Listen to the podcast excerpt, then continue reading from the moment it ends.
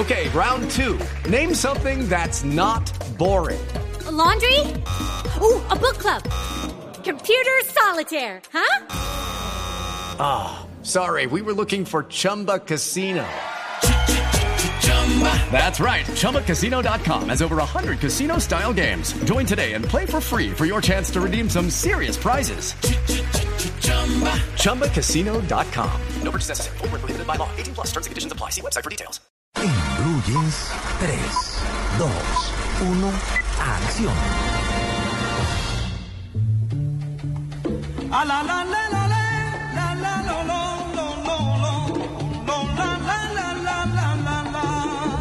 Oiga mi socio, oiga mi cumbila, le voy en camacalo.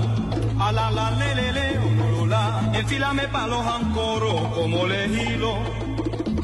Este butín, guaguaco. Richie Ray, Bobby Cruz. Richie Ray y Bobby Cruz, así Me es. gusta mucho. Es muy bueno.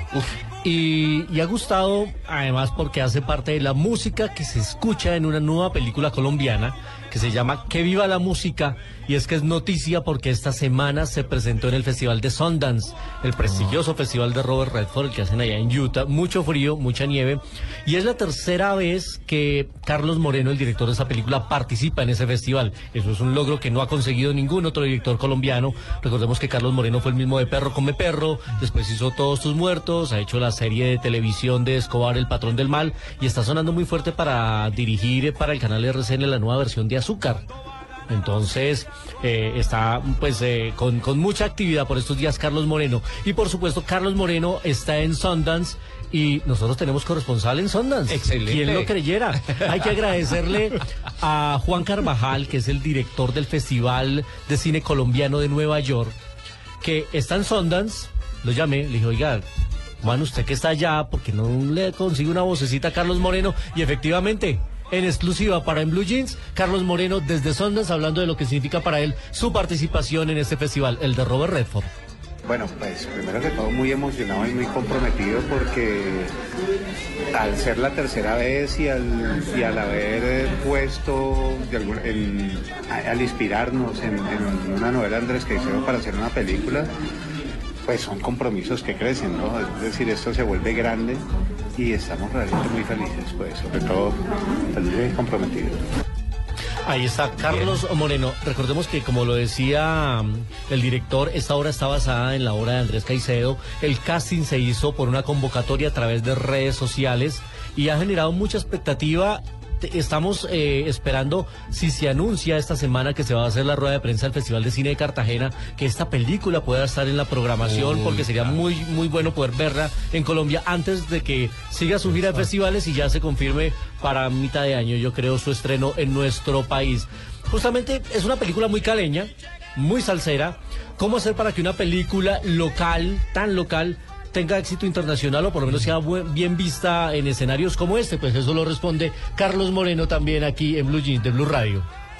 Yo siempre he creído una, una frase de Tolstoy que dice, habla de tu aldea y serás universal, porque siento que las historias tienen que contarse desde lo local para que, para que sean auténticas.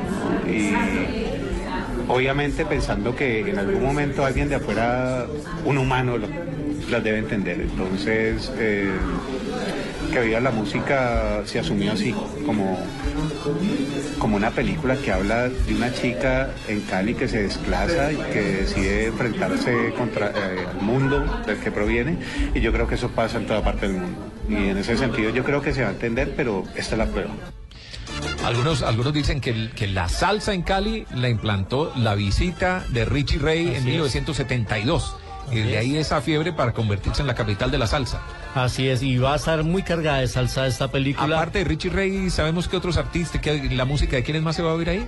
Se va a escuchar Richie Ray, se va a escuchar Piper Pimienta, se va a escuchar. Eh, yo no estoy seguro si Nietzsche, ¿De porque Nietzsche o el, el, eh, esta película, como está, bien, está ambientada en la obra de Andrés Caicedo, es más salsa clásica, más de la, sí. de la nueva ola, pero Richie Ray, por lo menos cuatro o cinco canciones se van a escuchar en la banda sonora de esta película, que está en Sundance, y hay que agradecerle de nuevo a Juan Carvajal, el director del Festival de cine colombiano en Nueva York, que nos eh, sirvió de corresponsal temporal en el Festival de Sundance. Esta semana llegan películas del Oscar. Ya se estrenó el jueves Birman, la película con nueve candidaturas al premio de, la Academia, la de Michael Keaton, dirigida por Alejandro González Iñárritu. Se estrenó Annie, la película musical, el remake de del famoso clásico del 82, que ahora protagonizado por una niña negra. Se estrenó también San Vincent, la película Bill Murray, que tuvimos al director la semana pasada. Y se estrena también esta semana la película Francotirador, la película de Clint Eastwood, que tiene seis nominaciones al premio de la Academia. Let me ask you a question, Chris. Would you be surprised if I told you that the Navy has credited you with over 160 kills?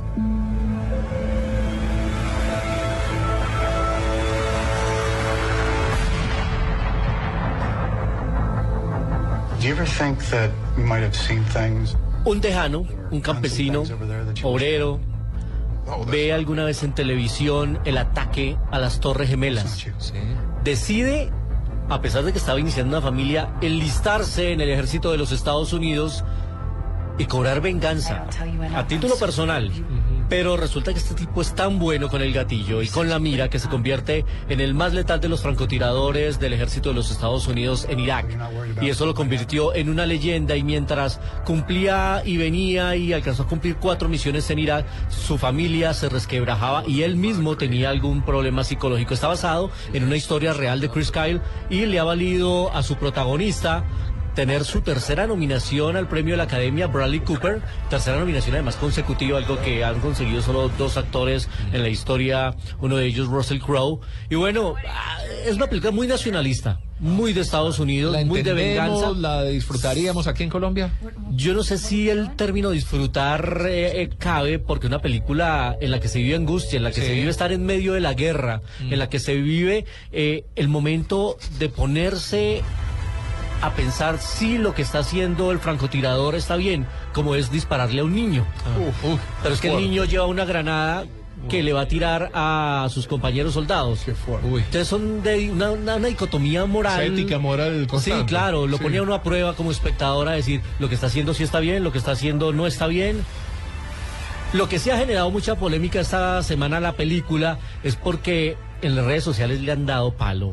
Porque es que en una de las escenas en las que el francotirador ya está en su casa y con su familia, alza a su bebé y utilizaron un muñeco. Y se ve en la película, se, es ve, muñeco. pero demasiado evidente el muñeco y le han dado con No. todo el balde.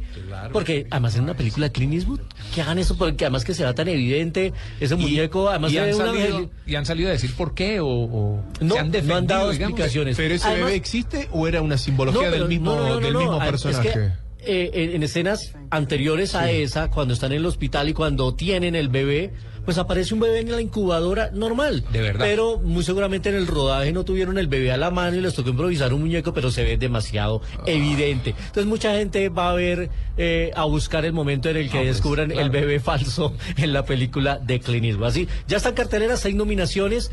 Y decíamos que a pesar de las seis nominaciones no nominaron a su director, que es una cosa bastante Increíble, extraña. ¿no? Sí. Como me extrañó también la, en la semana pasada que entregaron los premios SAC, que en las categorías individuales ganó La Teoría del Todo, ganó Siempre Alice, ganó Whiplash y ganó Boyhood, pero en el conjunto ganó Birman, que es otra cosa que tampoco entendí. Se ganaron el conjunto, pero no se ganó ninguna individual. Así es. O sea que los Óscares van a estar como muy repartidos Muy. entre. ¿sí? No, Muy no, no repartidos. va a haber una clara ganadora, probablemente. Yo no creo que haya una película que logre cuatro estatuillas, máximo tres, y eso sumándole algunas técnicas. Va a estar muy repartido, pero va a estar muy interesante. Y en la categoría actoral está muy, muy chévere, ya casi que muy definido quiénes van a ganar. De esto estaremos hablando eh, esas- en nuestro siguiente recorrido. de esas Oscar. principales películas ya podemos ver cuántas aquí, las que nos acaba de mencionar. Eh, y- Birman, Francotirador, La Teoría del Todo. Ah, Boyhood ya se estrenó, aunque por estos días se están reestrenando El Gran Hotel Budapest también. Eh, por lo menos seis ya se pueden ver de las Excelente. diez. Y, bueno. y van a llegar por estos días. La próxima semana se va a estrenar eh, The Imitation Game, que aquí conoceremos como Código Enigma. Estupenda película también sobre la guerra, pero sin disparar un solo tiro. porque es la historia de un británico que logró descifrar el código de los nazis y logró anticipar el final de la guerra y ayudarle a los aliados porque lograron descifrar el código de los nazis. Es muy buena película protagonizada por Benedict Cumberbatch. Si yo quisiera ir a cine 4D este fin de semana, eh, ¿qué tipo de películas están mostrando en esos teatros que tienen esa, esa tecnología? En 4D están con las infantiles. Sí, están con los, básicamente. pingüi- con los pingüinos de Madagascar, Ah, que sigue liderando muy bien en la taquilla y pues ustedes saben que al lado de los niños van el papá, la mamá y Skipper, eso va Kowalski, sumando. Rico. Así es. Y entonces esas son las que en este momento están eh, acaparando las sillas de las salas 4D, las que son interactivas y se mueven. y demás. Interactivas, y Y además es muy buena. y el viento y Sí, la sí, cosa, sí. ¿no? Además tiene muchas cosas para sentir eh, la película de los pingüinos de Madagascar. Pero digamos, alguna de estas películas tipo Oscar las hacen No. también para 4D o No, nada que ver. no, Son ninguna. películas casi que especialmente No valdría para la eso. pena. Sí. No, eh, además que, por ejemplo, en Birman, que la, que la, que la cámara se mueve todo el tiempo, sería bastante aburrido verla Uy, en sí. 4D. Porque es que es un plano secuencia simulado, ¿no? Está muy bien hecho los, los pegues, pero pues es un plano secuencia con un viaje a exteriores e interiores que se, se marearía uno Termina bastante. uno mareado. Exactamente. Y en 35 milímetros, hoy recordando un clásico del 71.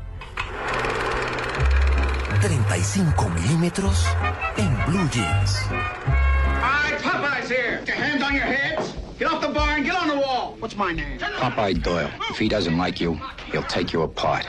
And it's all perfectly legal because Doyle fights dirty You want to take a ride there, fat man? and plays rough. Anybody want a milkshake? Doyle's Estamos escuchando secuencias de una película que para algunos tiene una de las mejores secuencias de persecución de autos que se llama Conexión en Francia Ah, o Frank bueno, Connection. Contacto francés, la deben haber traducido, pero bueno. Sí, aquí es conocido como Contacto en Francia. Sí. Contacto en Francia. Eh, protagonizada por Jim Hackman, que ayer estuvo de cumpleaños. ¿Cuántos, cuántos años? ¿80 y qué? 85 años, Jim Hackman. Sí. Uy, sí, pero esa escena es espectacular. Muy, que muy va debajo de bien los hecho. trenes en Nueva. York. Uf, Es muy buena. Una historia eh, de. Sufre uno, se queda dos- uno pegado en la silla. Dos policías en una lucha contra los. En esa época no se llamaban carteles, pero sí los capos de la droga que expendían en la ciudad de Nueva York. Una película dirigida por William Friedkin, que dos años después hizo El Exorcista. Claro. El director eh, que hace poquito salió la- a la luz pública diciendo que si había visto la película más aterradora de su vida en los últimos tiempos, que se llama The Babadook. Es inquietante esa película. ¿Ah, se va a estrenar dentro de un par de semanas en Colombia. Una película además de una directora australiana, de Babadook, pero la verdad es que sí es inquietante, como lo dijo. Friedkin sigue activo. No, está retirado. Está en uso de su buen retiro, viendo de la regalía que le da a Y todos Hackman, estos Jim clásicos. Hackman, que está de Ah, Jim 85 Hackman no años. lo vemos hace mucho, mucho tiempo. Yo no recuerdo cuál fue la última película que vi de Jim Hackman. Tal vez una con Will Smith, que se llamaba Enemigo Público. Eh, pero no recuerdo haberlo visto de nuevo a Jim Hackman. Muy buen amigo de Dustin Hoffman. Estudiaron Ah. juntos, vivieron juntos en la ciudad de Nueva York. Son amigos casi que compadres. Y hoy recordamos este clasicazo. Estuvo de cumpleaños ayer Jim Hackman. A esa edad ya cuando lo llaman es para ser de abuelito, Sí. de viejito bonachón, o de algo de Navidad o algo por el estilo, ¿no? de la vida así, película Como cómica. Marlon Brando en la última Ya, etapa, cu- ¿no? Cuidar, Claro, cuidar a tres niñas la- las películas en las que tienen que cuidar a los nietos, Sí, de esas exacto. películas. Sí, que son y los nietos se les trepan por la cabeza y les hacen bromas. Exactamente. Sí, sí. Ah, bueno, excelente Mañana recomendaciones. más recomendados y todo lo que se nos viene para este próximo fin de semana aquí en Blue Jean de Blue Radio y además vamos a tener boletas para The Imitation Game. Ah, bueno. Bien, pendientes mañana. Gracias, Luis Carlos.